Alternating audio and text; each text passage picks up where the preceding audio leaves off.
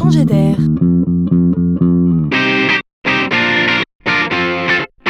C'est la chronique de Laurent Collen. Il faut bien le reconnaître, parmi toutes les fonctionnalités du net, l'anticipation de l'acte de paiement est certainement celle, après le GPS, qui nous facilite le plus la vie. Pour la simple raison qu'elle bannit l'argent de l'échange avec le commerçant. Et ce n'est pas rien. Payer soi-même, par Internet, en amont, un achat ou un service est un acte volontaire, choisi.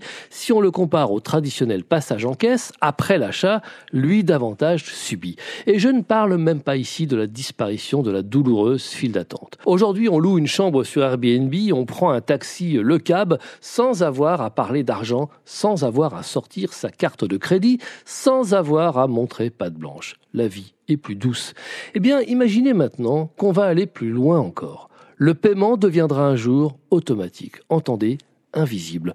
Nous n'aurons même plus à nous en préoccuper. Si vous montez dans un train, par exemple, un capteur dans votre téléphone saura le détecter. Il saura où vous êtes monté. Il saura donc aussi où vous descendez. Comme vous vous serez inscrit en amont via une appli, vous serez reconnu et vous serez facturé du montant du trajet sans que vous n'ayez à bouger un petit doigt, pas même un cil. Si on le décide, ce modèle pourrait bien évidemment s'appliquer au taxi, aux bus, aux avions, l'expérience client pourrait bien être évidemment enchanteresse. Nous évoluerions tous librement sur le territoire et ce sont les compagnies de transport qui nous acquitteront de nos déplacements au lieu de nous contrôler comme des policiers. Plus de fluidité, moins de friction, l'avenir s'annonce simple et radieux.